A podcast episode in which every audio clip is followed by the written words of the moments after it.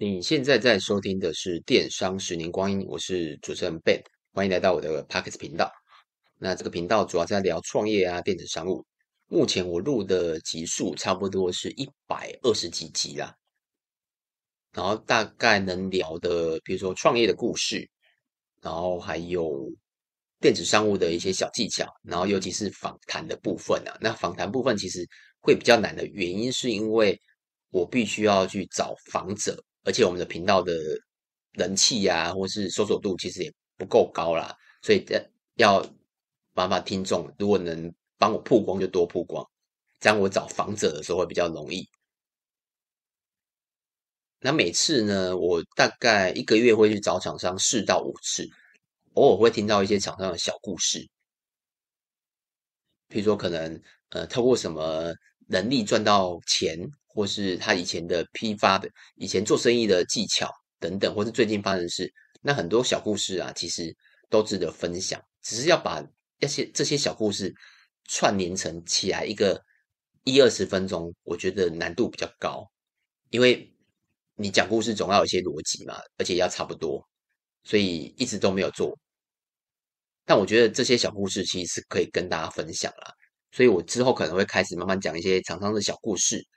但听这些题目，哎，听这些的人，就是你不要听众啦，你不要觉得哎会学习到什么干货啊，或是学习到什么 know how，但就是可能不太会啦，因为我可能没有一个逻辑性去讲，就想到什么我就讲什么了。那大概是这样子。那我今天就直接来讲一个厂商的小故事。他这个厂商呢，他是我们的上游批发者，那主要是在卖一些呃男生穿搭的一些配件。然后发故事大概是发生在十几年前，我我估测了，我没哦，我忘记问他时间了。我预测是发生在十几年前，然后他赔了一千多多万的一个故事这样子。然后发生的原因就是他们为了要去做就是商业行为嘛，就是要卖货嘛。然后卖的地点是卖的方那个地方啦，就是。电视购物就电视购物就是像现在大家看到的，比如说呃东升啊，还有 Momo 吧，还有 V 吧，大概这三主要这几，目前是这几家。以前十几年前我不知道还有哪些家，目前就是这三家比较大的。那我们那时候是做电视购物，十几年前好像 Y 拍刚起，哎，刚起来一两年这样子，然后其他的网购方式可能是有过吧，我印象中了。那他们为了要进电视购物嘛，而且要在上面卖货，他必须要有一定的保证量。举例，如果你是要卖一款手表，那你要提品的时候，你价格要漂亮，那当然保证量也要也要到。比如说，可能呃黑色两百只，白色两百只，那如果超卖了，那个就是那个电视台要负责，因为我就是提最低两百两百嘛，但你不能少于这个两百。总共四百只啊，你不能少于这四百只。为什么？因为它就是一个规则。那你只要违法了，那可能就罚款就要蛮重的。为什么我们知道？因为我们有做过购物中心的入仓活动。举例啊，比如说可能母亲节、父亲节、圣诞节，这个我们曾经都做过，所以我们大概知道电视购物是什么样的逻辑，怎么什么样的做法啦。所以他们的贩售的地方就是在电视购物上面。那他们卖的方管道，他就必须要去进货嘛。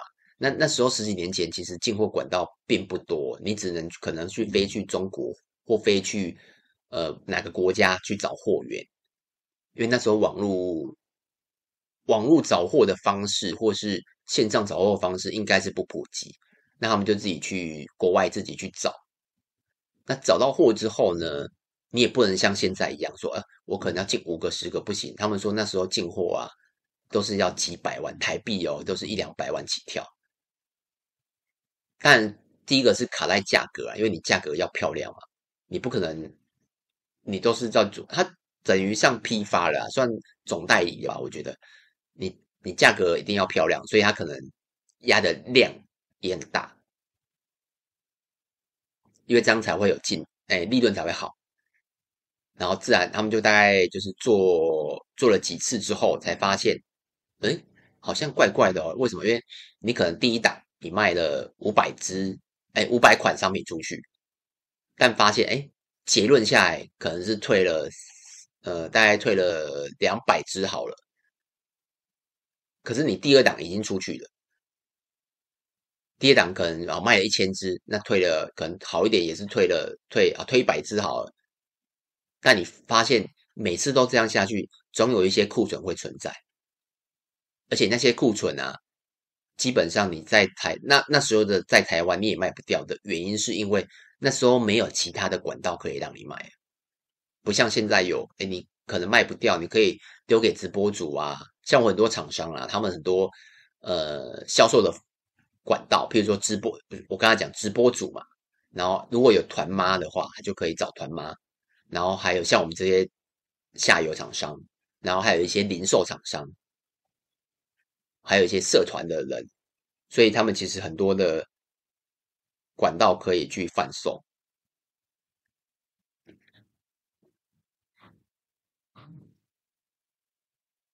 然后刚才停的比较久一点，原因是因为我笔电快没电了。对，希望不要最后会挂掉啊。对，那我继续讲下去。那做完这。前面几次之后，就会发现，哎，怎么把赚的钱，然后都赔到库存里面去了？然后一次一次一次，可能可能七八次，因为你看一次一两百万，那做个五六次，基本上货也交完了。但结论是什么？结论就是你货一大堆，因为那些货啊，不是说举例啊，如果你跟你在每个月都做一次活动，那五个月。如果一个月都是进货两百万，诶，进货一两百的话，那五六个月你就做完所所所有的活动嘛。但那些退货啊，可能是可能要再多一两个月，因为退货需要时间。那总结下来，你根本就没赚钱，因为把他把那些货全部都大部分的货都退回来。以我们做店，以我们做网那个购物中心的经验是，退货率大概是二到三十趴。电视购物，据我了解更高，大概是三十到四十趴。那有些品相可能会达达五十趴哦，就我就我听到的。那我们姑且把它当做三十五趴好了。所以等于你卖一百只会退三十五只手表回来。以我们自己的经验的话，那代表他们退货率也是这么高。那等于你你卖越多，你的成本跟你的净利全部都卡在你的库存里面。那结论呢？他的结论就是直接告诉我，他就总共就是赔了一千万。为什么？因为那些货，就我刚才讲了，卖不掉了。那就是，而且人家过了十年，他说十年后他们现在家里还有十年十几年前那些货的存在哦，所以他卖了十年还卖不掉。那这些故事呢，我觉得可以给我们现在的人要创业几个好好的思考跟审视啊。像那时候，你看你一次进货都要进货好几百万，但现在呢，以台湾来讲啊，你去找不管去哪边的厂商，中北中南几千块、几万块就可以进货了，非常的简单。那如果是以国外来讲，像去韩国，你贵的就是机票钱而已，那批发其实贵一点都不贵，你去过你就知道了。那大陆的话，难度稍微，如果你要自己去飞大陆的话。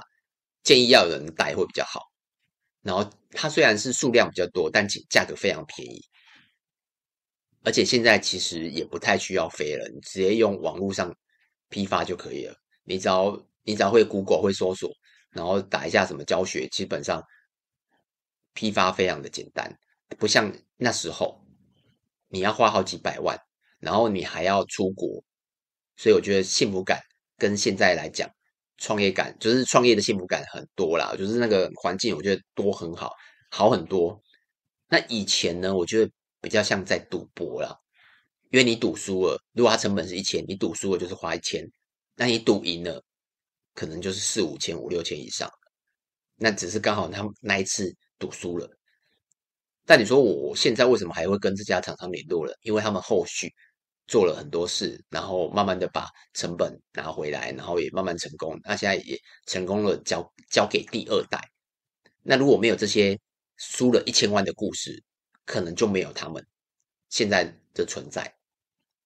所以说他们当下是输没错了，可是以现在来看是成功的，因为就我侧面了解了，他们其实上一辈啊买很多房地产，因为那时候可能比较没有投资的概念，而且他们输过一次会比较谨慎一点，就会把有些钱放在房地产。那这个厂商故事也蛮多的，之后我会再跟大家分享，因为他们不止输了这一次，然后后来好像又又输了一次一千多万，为了做品牌啊。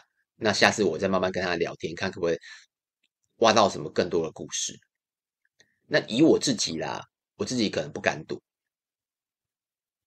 因为我觉得是应该是说资产配置的概念啦。像我自己可能不会拿百分之百的东西出来赌，那我可能百分之二十、三十都 OK。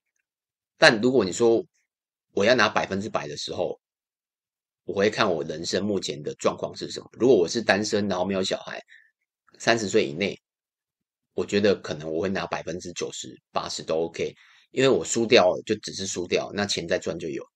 但如果你是有小孩，像我有些朋友啊，他想要做餐饮，然后想要就是问我要不要投资。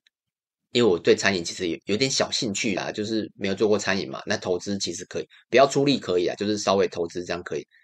但有些人他就是有小孩，那我会跟他聊完过程后，我会觉得我不要投资。为什么？因为你有小朋友，你要怎么怎么努力去在这个创业上面？因为你创业前前两年、前三年，你你必须要百分之百的投入才可以啊。但小朋友就是一个牵挂，你不能。全部交给另外一半，因为另外一半久了也会有意见，所以我对于要创业的人呢、我都会建议他说：如果你已经有家室了，有小朋友了，你这个念头可以再思考一下啦，不一定要真的要创业。但如果你没有家室，你单身，那你手上有二三十万、一两百万，我觉得可以像我们的这些长辈一样，赌一把。那赌一把。当然成功几率很低啊，但一成功之后，你觉得会比那些比现在的受薪阶级薪水高出好几倍。那我是运气比较好一点，因为那时候我其实没有有听过我之前的故事的话，我自己没有赌一把，我就是刚好那时候大学拿几千块出来做，那只是运气比较好，遇到雅虎拍卖刚好起来，那我也也刚好在这个浪头上面，才一直到现在。大概是这样子，那故事就是差不多这样。那如果你觉得这个故事不错，那你可以帮我多多分享这个 podcast，或你有什么值得分享，或是你是本身就是创业家，如果想要跟我聊聊也可以。那今天就这样子了，拜拜。